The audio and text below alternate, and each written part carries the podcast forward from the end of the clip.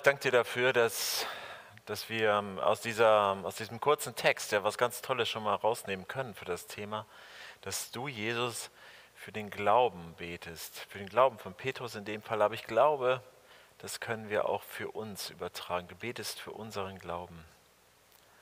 Und ich möchte dich bitten, dass du jetzt diese Zeit nutzt, um uns irgendwie anzusprechen. Und ich bitte dich darum, dass du uns dafür öffnest. Amen.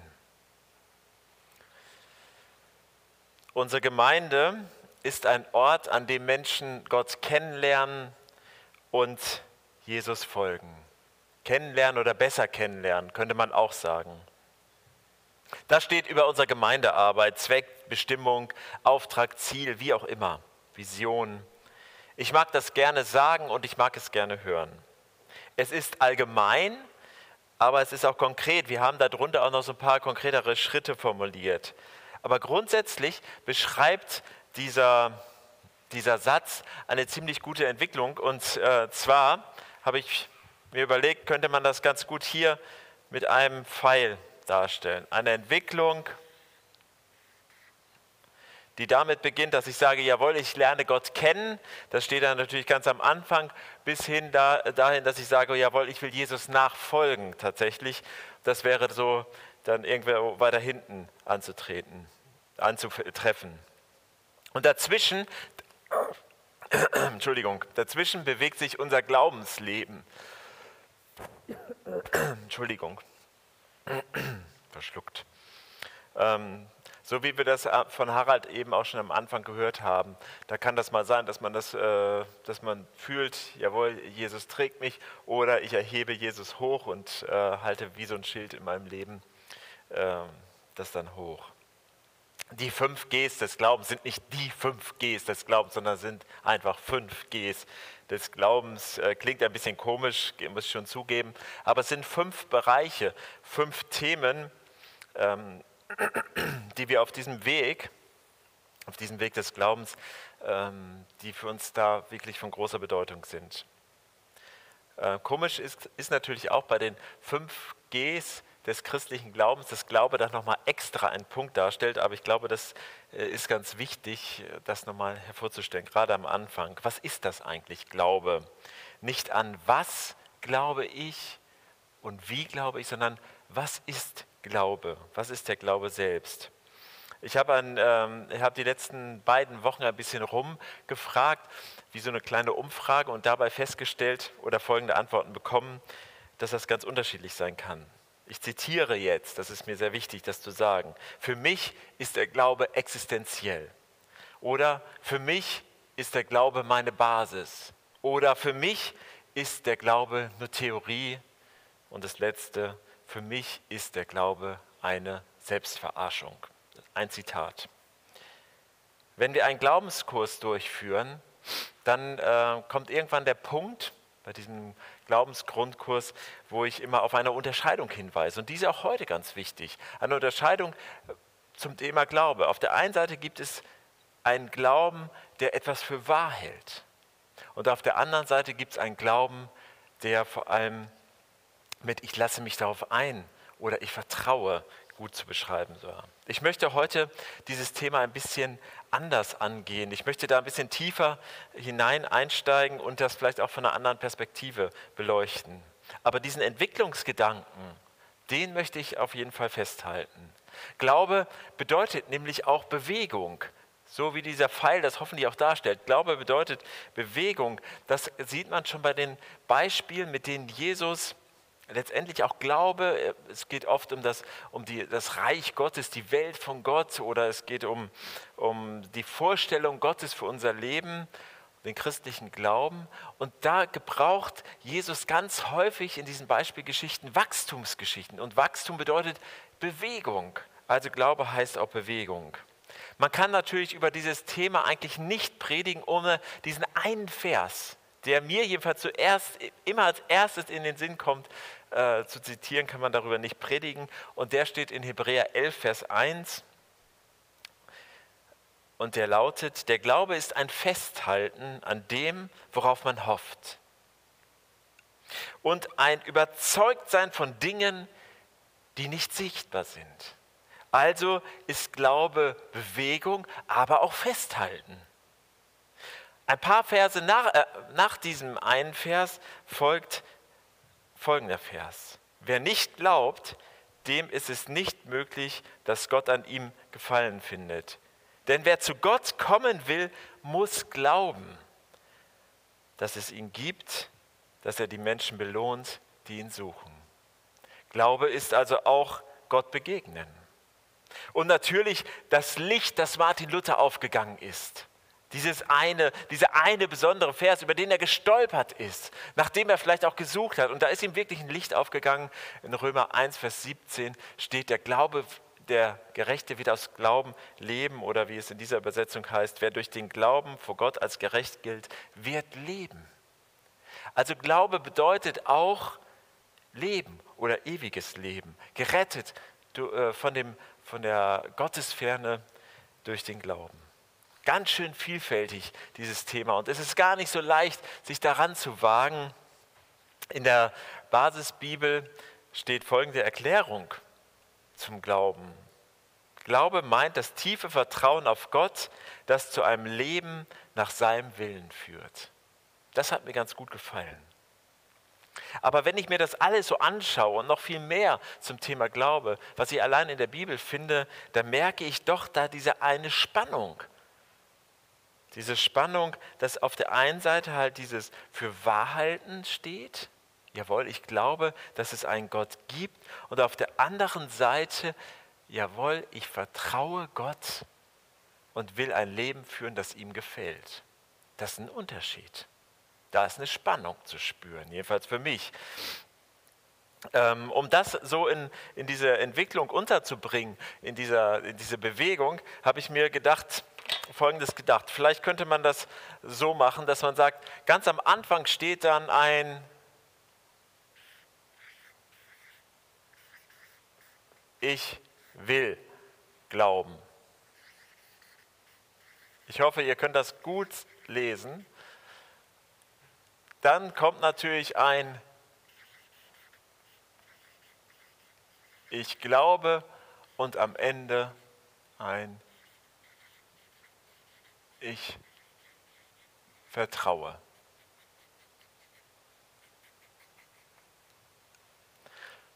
Soweit die Stufen des Glaubens oder Entwicklungsschritte des Glaubens. Ähm, was unterscheidet die Stufen jetzt hier? Was für ein Leben ist das denn, wenn ich sage, ich führe ein Leben, das Gott gefällt, nach Gottes Willen? Wie würde ich dann mein Leben be äh, beschreiben wenn ich zum Beispiel hier bin oder hier? Was ist mit meinem Vertrauen, wenn ich das nicht mehr so gut hinbekomme, wie ich das schon mal hinbekommen habe? Oder wenn ich das irgendwie gar nicht hinbekomme? Muss ich das überhaupt? Reicht das nicht aus, wenn ich nur einfach glaube, dass es einen Gott gibt? Was ist Glaube? Zwei Spuren, die ich heute ein bisschen, äh, ein bisschen genauer verfolgen möchte. Die eine wichtige Spur könnte sein, nachzuschauen, ob unser Glaube abstrakt, theoretisch oder konkret praktisch ist. Abstrakt oder konkret. Ich mache im Moment eine Fortbildung die geht über, über das ganze Jahr, also es sind so drei Module nur. Und ähm, zwar ist das Ziel, dass ich an, dann am Ende hoffentlich ein supervisorischer Begleiter bin. Ähm, und das ist äh, nach dem ersten Block, der diese Woche stattgefunden hat, eine Menge Theorie. Es wurde aber an einer Stelle dann auch ganz praktisch. Und dieser, der Leiter dieser Schulung, der hat uns erstmal natürlich ganz grundsätzlich in das Thema eingeführt. Und da sagte er, es geht eigentlich immer um eine Ermutigung und eine Konfrontation. Aber niemals das eine ohne das andere. Er meinte, diese Konfrontation äh, könnte man auch Irritation nennen und sie führt dazu, dass man Dinge überwinden kann, dass Veränderungen wirklich stattfinden. Es gehe schließlich, das ist das Ziel, Veränderungen herbeizuführen. Und tatsächlich findet man, wenn man das im Kopf hat, in der Bibel genau diese Vorgehensweise bei Jesus. Und deshalb habe ich darum gebeten, dass Harald diesen Text vorliest. Zum Beispiel bei Petrus und Jesus war das so. Da hat er also Jesus verleugnet. Dreimal. Jesus hatte es ihm gesagt. Aber ich werde für deinen Glauben beten. Dreimal. Er stand da bei so einem Holzkohlenfeuer und hat ihn verraten. Das war typisch da für so einen Hof. Da hat man Holz genommen, um Feuer zu machen. Wenn man zum Beispiel an den Strand gegangen ist, dann hat man meistens Kohlen genommen, kein Holz. Aber dieses Feuer taucht noch einmal auf. Drei Kapitel später taucht das nochmal auf. Bei Johannes sind es drei Kapitel später. Da erscheint Jesus seinen Freunden, seinem Team, seinen Jüngern, seinen Schülern und besonders Petrus. Wieder bei genau demselben Feuer, untypisch am Strand. Da haben wir ja eigentlich ein anderes genommen. Und er konfrontiert ihn mit seinem Versagen. Na, erinnerst du dich? Riechst du? Das riecht anders, ne, Petrus? Bist du in der Situation, weißt du noch? Warum macht er das? Warum macht er das? Will er jetzt Petrus sagen, ey, das war echt richtig mies von dir? Will er ihn vorführen? Warum macht er das? Jesus macht das, weil er ihm helfen will, das zu überwinden. Ich glaube, dass in diesem ganzen Konstrukt diese Schwelle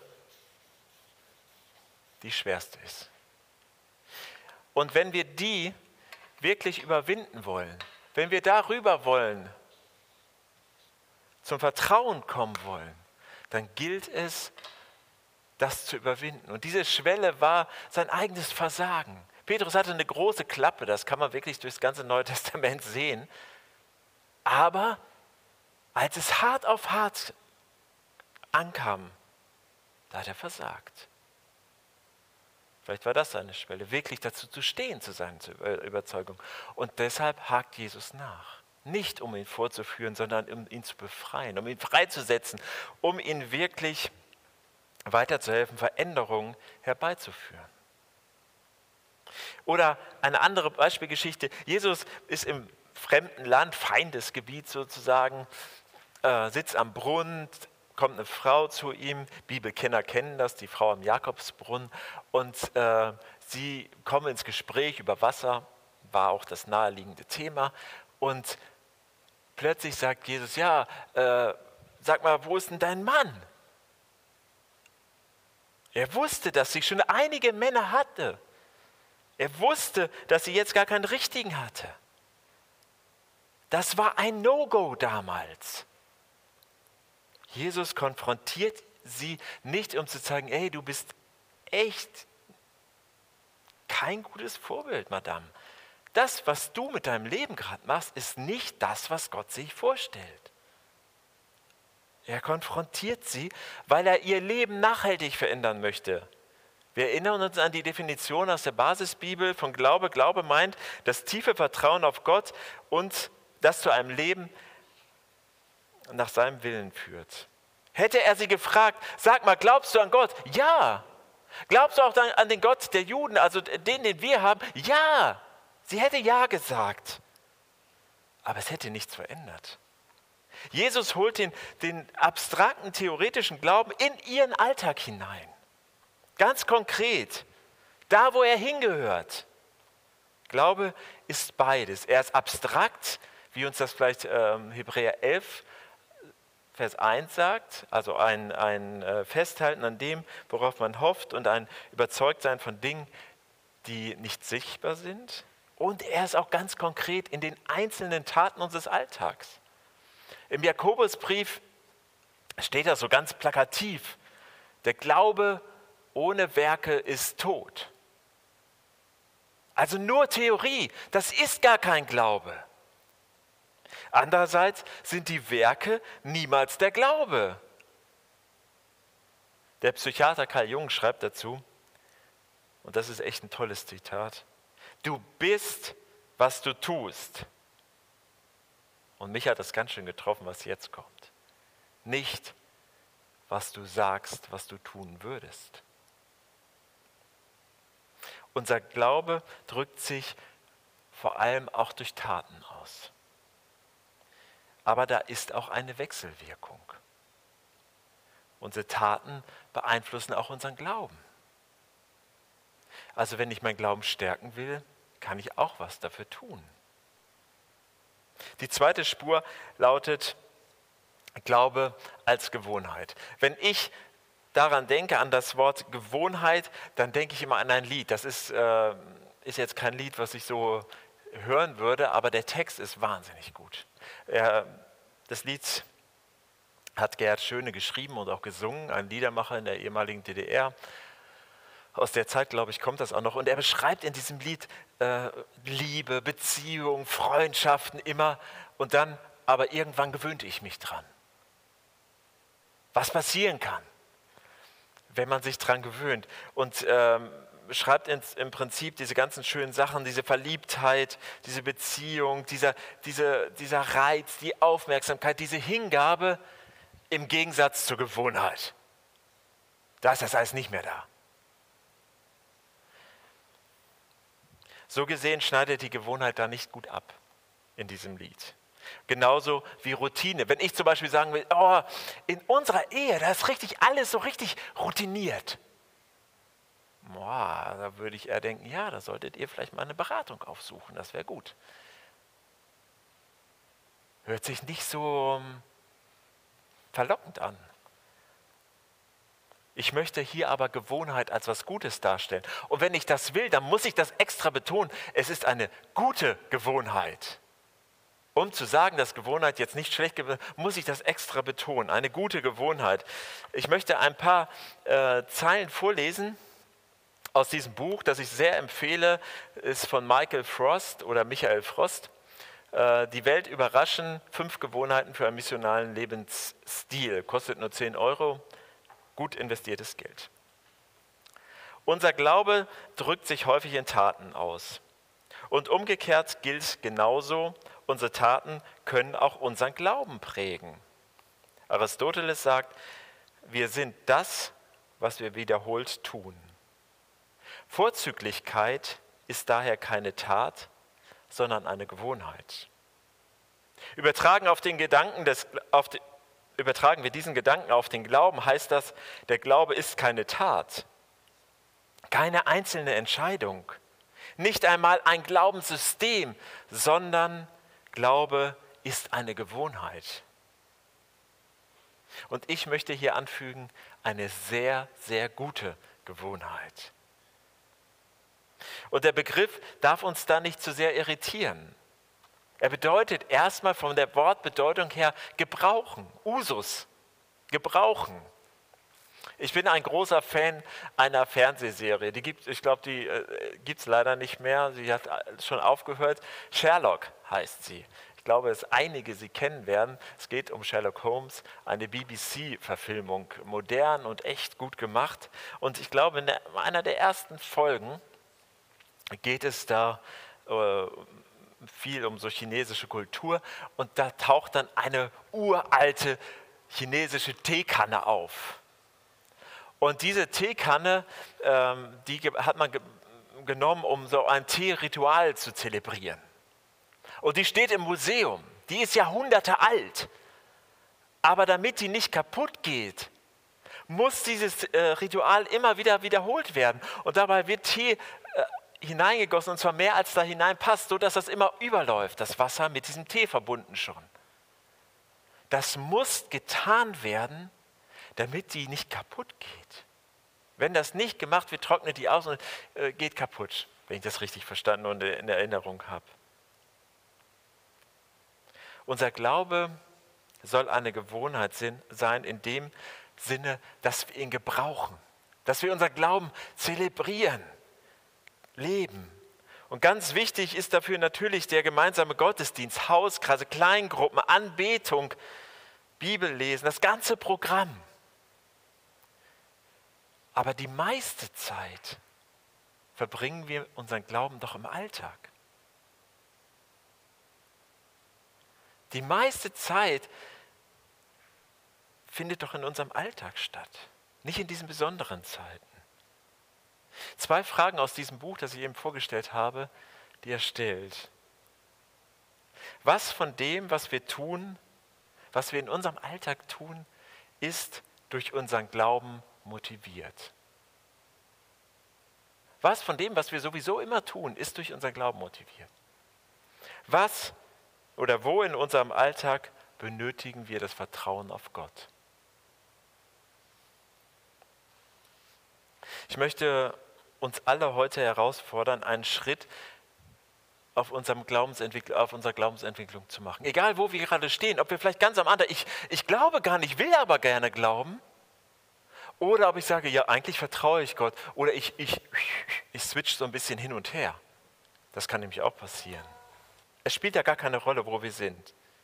Ganz am Anfang, da, da ist mir die, diese Geschichte eingefallen aus der Bibel, wo ein Mann äh, zu Jesus kommt, ein Vater, der ein krankes Kind hat oh, und sagt, ich weiß nicht, wo ich noch hingehen soll. Ich brauche Hilfe. Und Jesus fragt ihn, glaubst du denn? Ich glaube, äh, hilf meinem Unglauben. Ich will glauben, ich will glauben, aber ich kann, ich tue es doch nicht. Und es wäre gelogen, wenn ich sagen würde, ich glaube. Aber ich will. Das könnte ganz am Anfang stehen. Und auf der anderen Seite vielleicht die Frau, diese alte Witwe, die Jesus beobachtet, als sie im Tempel etwas in die Kollekte wirft. Nicht viel, Peanuts. Aber für sie war es alles, alles, was sie hatte. Alles, was sie hatte. Und sie musste vertrauen, dass Gott sie versorgt. Sensibles Thema mit dem Geld, oder?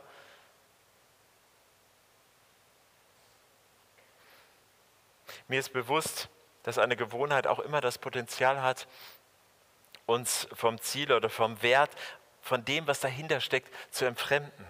Deswegen muss das auch immer wieder erklärt werden. Es geht uns vielleicht auch manchmal so beim Vater unser. Wir beten das immer. Und da muss ich, ich betone das für mich immer mal wieder ein bisschen anders. Und ich will diese Worte ganz bewusst aussprechen oder in der Bibel lesen, stille Zeit machen und was man da so alles kennt. In Gottesdienst gehen. Warum mache ich das denn? Ich muss mir immer wieder den Wert dahinter vor Augen führen. Es gibt eine Spannung zwischen einem leeren Ritual und einer lebendigen Gewohnheit, einem lebendigen Glauben. Ich gehe zum Beispiel in Gottesdienst, um Gemeinschaft mit Gott zu haben, die er mir in diesem Kreis verspricht. Oder ich gehe in den Gottesdienst, um Gemeinschaft mit anderen zu haben, vielleicht für andere da zu sein. Noch einmal diese beiden Fragen. Erinnert euch nochmal. Was ist mit meinem normalen Alltag? Wo kann ich da Routinen einbauen, die, mich, die meinen Glauben lebendig machen? Möchten wir vielleicht neue Gewohnheiten einbauen? Dieser dieses Buch schlägt zum Beispiel vor, einmal, nee, äh, in einer Woche dreimal segnen. Eine Person innerhalb der Gemeinde und eine Gemeinde außerhalb der Gemeinde. Die dritte kann man sich dann aussuchen. Das ist wie eine Challenge. Kann man mal starten. Klingt dann, ja, aber ich kann das doch nicht einfach machen. Ja, kann man schon. Sind wir auch zu aufgefordert. Das kann was Gutes aussprechen sein, das kann was Gutes tun, das kann Geschenk sein, was auch immer. Einfach mal die Routine durchbrechen und was Neues tun und das zur Gewohnheit werden, zu einer guten Gewohnheit werden lassen. Ganz persönlich, ich weiß, dass das hier ein, eine echte Herausforderung ist. Ich, ich weiß, dass ich damit immer wieder zu tun habe. Und ich weiß, dass ich, wenn ich hier stehe, vor einer Sache immer wieder das als eine große Herausforderung äh, empfinde, Gott wirklich zu vertrauen. Vielleicht, weil ich als Kind zu wenig Vertrauen empfunden habe, geschenkt bekommen habe von meinen Eltern, die gesagt haben, hier, mach mal. Vielleicht deswegen, ich weiß es nicht genau. Überwinden, vielleicht hilft uns die Konfrontation. Was ist dein Wunderpunkt? Was ist mein Wunderpunkt? Auch das Geld, nennt das Neue Testament am häufigsten, scheint damals das größte Problem zu sein. Damals. Und heute vielleicht auch. Oder die ganzen Herausforderungen im Bereich Sexualität. darauf zu vertrauen, dass, dass Gott Veränderung schenken kann? Rechne ich damit, wenn ich schon so oft gebetet habe? Oder Macht? Oder ist mein Wunderpunkt Egoismus? Anerkennung? Wir müssen nicht verzweifeln, wenn wir auf unsere, auf unsere Versuche schauen und merken, boah, das hat so oft schon nicht funktioniert, weil Jesus uns entgegengeht. Dieses Beispiel vom verlorenen Sohn, eine sehr bekannte Geschichte, wo Gott ein Vater ist, der seinem Sohn, der abgehauen ist, entgegengeht, als er zurückkommt. So ist Gott, er kommt uns entgegen, er geht mit und wir erinnern uns ganz am Anfang, Jesus betet für den Glauben. Er betet auch für deinen Glauben und für meinen Glauben, dass es ein tragfähiger, ein vertrauensvoller Glaube werden kann. Ich möchte schließen mit dem Gedanken, dass, dass ihr euch da neu drauf einlasst. Ich will das auch gerne tun. Ich möchte gerne diese Schwelle immer wieder überwinden und Gott wirklich vertrauen. Und vielleicht manchmal auch dies, meine Sicherheiten loslassen. Ihm wirklich vertrauen, dass er Dinge tun kann, die ich nicht kann. Dass er mich halten wird und dass er trägt. Dass wir so darauf stehen, was er versprochen hat. Wenn ihr das neu machen möchtet, könnt ihr das nachher beim Abendmahl gut festmachen oder jetzt, wenn ich bete, euch einklinken in meine Worte. Jesus, du bist der Sohn Gottes, du bist Gott und dir vertrauen wir oder wollen wir vertrauen. Ich bin so froh, dass wir nicht perfekt zu dir kommen müssen und dass du uns auch den Glauben schenkst und stärkst und dass wir uns darauf einlassen können und wirklich vertrauen dürfen, dass du es gut mit uns meinst und du Veränderungen schenken kannst. Herr, mein Leben lege ich dir jetzt neu vor die Füße. Du kennst mein Versagen, du kennst meinen Unglauben und du kennst meinen mein Wunsch ganz nah bei dir zu sein. Bitte hilf du mir, einen Schritt des Glaubens zu tun und dir mehr zu vertrauen. Fordere mich heraus.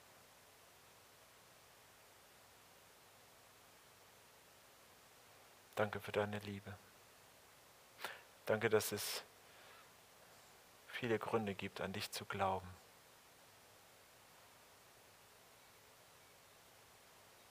Dir zu vertrauen. Amen.